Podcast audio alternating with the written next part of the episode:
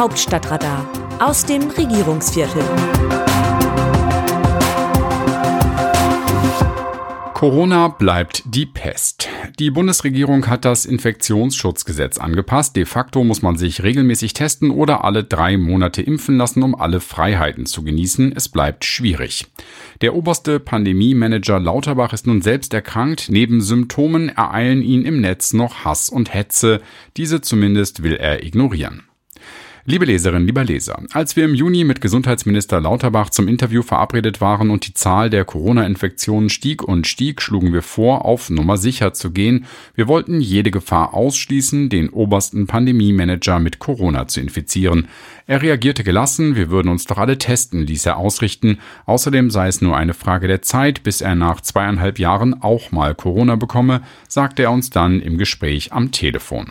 Trotz negativer Testergebnisse hatten wir ausnahmsweise diesen Weg vereinbart. Trotz aller Vorsicht des 59-Jährigen, der viermal geimpft ist und Maske trägt, ist er nun positiv getestet worden. Es wäre auch ein kleines Wunder gewesen, wenn es den SPD-Politiker nicht erwischt hätte bei den vielen Kontakten, die er hat. Es gehe ihm gut, er habe nur leichte Symptome und nehme seine Amtsgeschäfte vorübergehend aus der häuslichen Isolation wahr, sagt sein Ministerium. Lauterbach gehört zu den Politikern, die nicht erst auf die heiße Platte fassen müssen, um zu wissen, dass sie heiß ist. Er hat auch ohne das Wissen aus eigener Erfahrung vor den Gefahren gewarnt. Erfolglos hat er sich für eine Impfpflicht stark gemacht. Sein eigener Kanzler und der FDP-Koalitionspartner haben ihn im Regen stehen lassen. Die Anpassungen im Infektionsschutzgesetz, die Lauterbach mit Justizminister Marco Buschmann FDP just am Mittwoch vorgelegt hat, geben leider auch wieder Rätsel auf. In der Konsequenz bedeuten die ab Oktober geltenden Regeln zu Impfschutz und Nachweiskontrollen, dass man sich regelmäßig testen oder regelmäßig alle drei Monate impfen lassen oder genesen sein muss, falls die Länder eine Maskenpflicht auch für Gastronomie und Kultur erlassen und man sich davon befreien möchte. Aber wie realitätsnah sind die dafür nötigen Kontrollen? Genesene bekommen in der Regel keinen negativen PCR-Test zum Beweis, dass sie die Infektion überstanden haben. Da bleibt nur noch der aktuelle Bürgertest. Außerdem die Ständige Impfkommission empfiehlt die vierte Impfung erst ab 70 Jahren. Die polarisierende Impfdebatte der vergangenen Monate könnte ein explosives Gemisch mit den neuen Beschwernissen durch die mögliche Energiekrise werden. Alles wird teurer, es mangelt an Wärme und dann soll man sich auch noch alle drei Monate impfen lassen, obwohl es, wie man an Lauterbach sieht, reihenweise Impfdurchbrüche gibt. Es kommt einem alles so bekannt vor, Corona bleibt die Pest. Für Lauterbach und Co. wird es immer und immer wieder darum gehen, zu erklären, dass die Krankheit ohne Impfung mit großer Sicherheit schlimmer verlaufen würde. Nicht zu unterschätzen, Post-Covid und Long-Covid die Schlacht im Kopf, wie es Lauterbach nennt.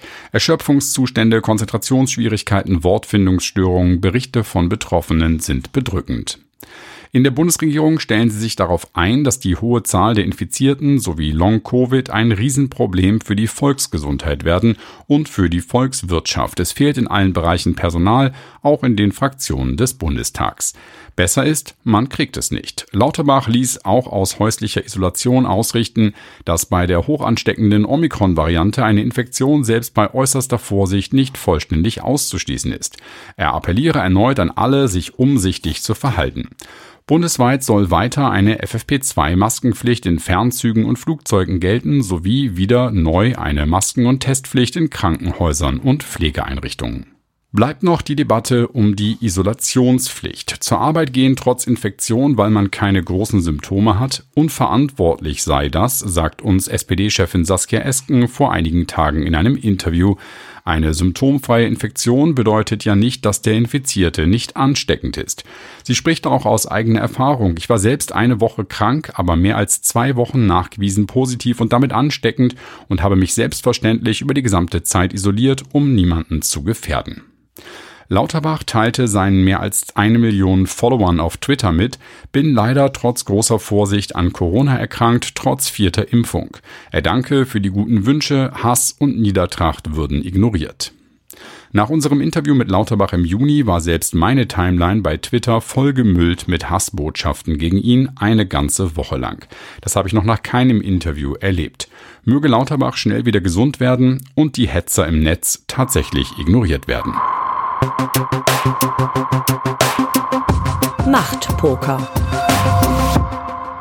Durch den russischen Angriffskrieg gibt es zurzeit mehr als genug internationale Spannungen. In dieser Situation hat Pelosis Besuch eine rein symbolische Bedeutung, durch die China wiederum sich unvermeidbar provoziert fühlt. Norbert Röttgen, CDU-Außenpolitiker im RND-Gespräch. Chinas Drohgebärden angesichts des Besuchs von Nancy Pelosi seien zwar völlig inakzeptabel, sagt Röttgen, er hält aber den Zeitpunkt des Besuchs der US-Spitzenpolitikerin in Taiwan für falsch.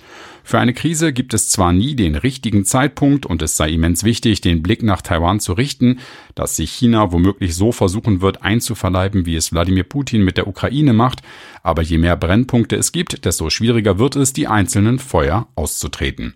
Die Menschen können sich auch nicht auf alles gleichzeitig konzentrieren, Hunger in Afrika, Krieg in der Ukraine, Energiekrise zu Hause.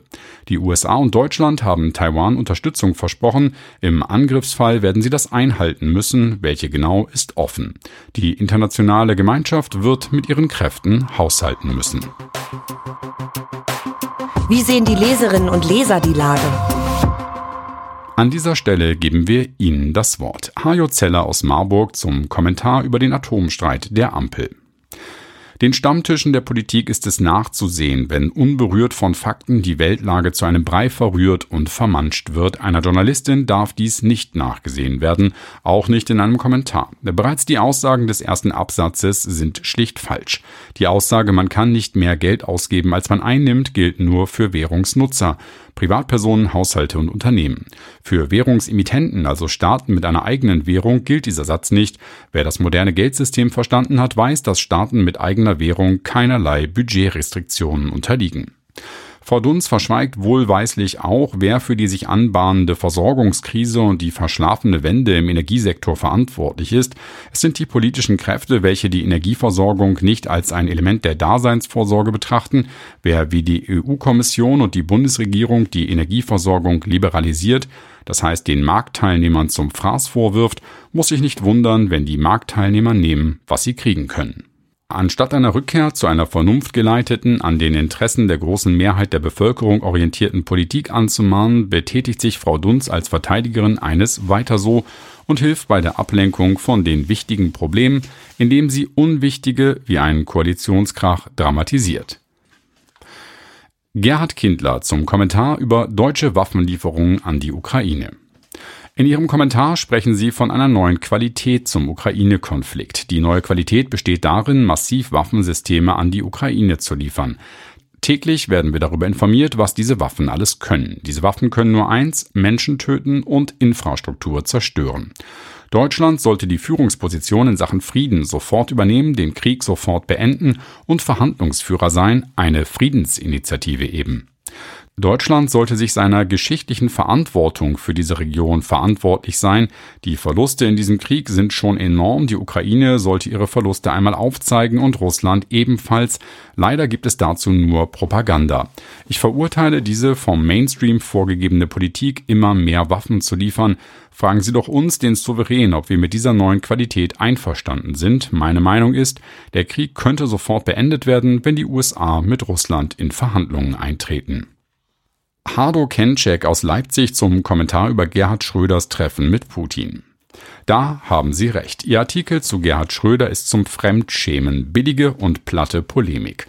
Vielleicht sollten Sie lieber statt über Politik etwas zu Kleingärten oder Kochrezepten schreiben. Burkhard Hartwig Schreiber zum selben Thema. Wieder einmal vielen Dank für Ihre klaren Worte, dem nichts hinzuzufügen ist. Da ist kein Wort zu viel, aber auch keins zu wenig. Willi Schäfer zum Newsletter Zwischen Hoffnung und Buhrufen mit Robert Habeck auf Tour. Was Herr Habeck in Bayreuth erlebt, ist noch sehr bescheiden gewesen. Er sollte einmal eine der Städte in den neuen Bundesländern besuchen, da würde er nicht zum Reden kommen. Wenn es den Leuten an den Geldbeutel geht, dann gibt es wenig Akzeptanz. Ich habe mit einem ehemaligen Busfahrer aus den neuen Bundesländern gesprochen. Er hat eine Rente von 1400 Euro gemeinsam mit seiner Ehefrau. Jetzt hat sich der Gaspreis verdreifacht und er zahlt über 2000 Euro nur an Gas im Jahr. Er weiß nicht, wie er das stemmen soll. Da liegt viel mehr Polemik darin, als die Politiker wahrhaben wollen. Bitte unterschätzt nicht die Basis in den neuen Bundesländern. Es brodelt. Andreas Kramer aus Hamburg zum Newsletter You'll Never Walk Alone Teil 2.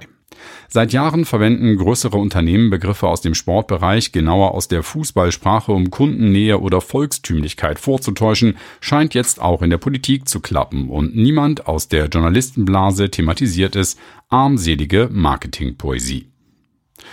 Harald Mann zu allen Newslettern.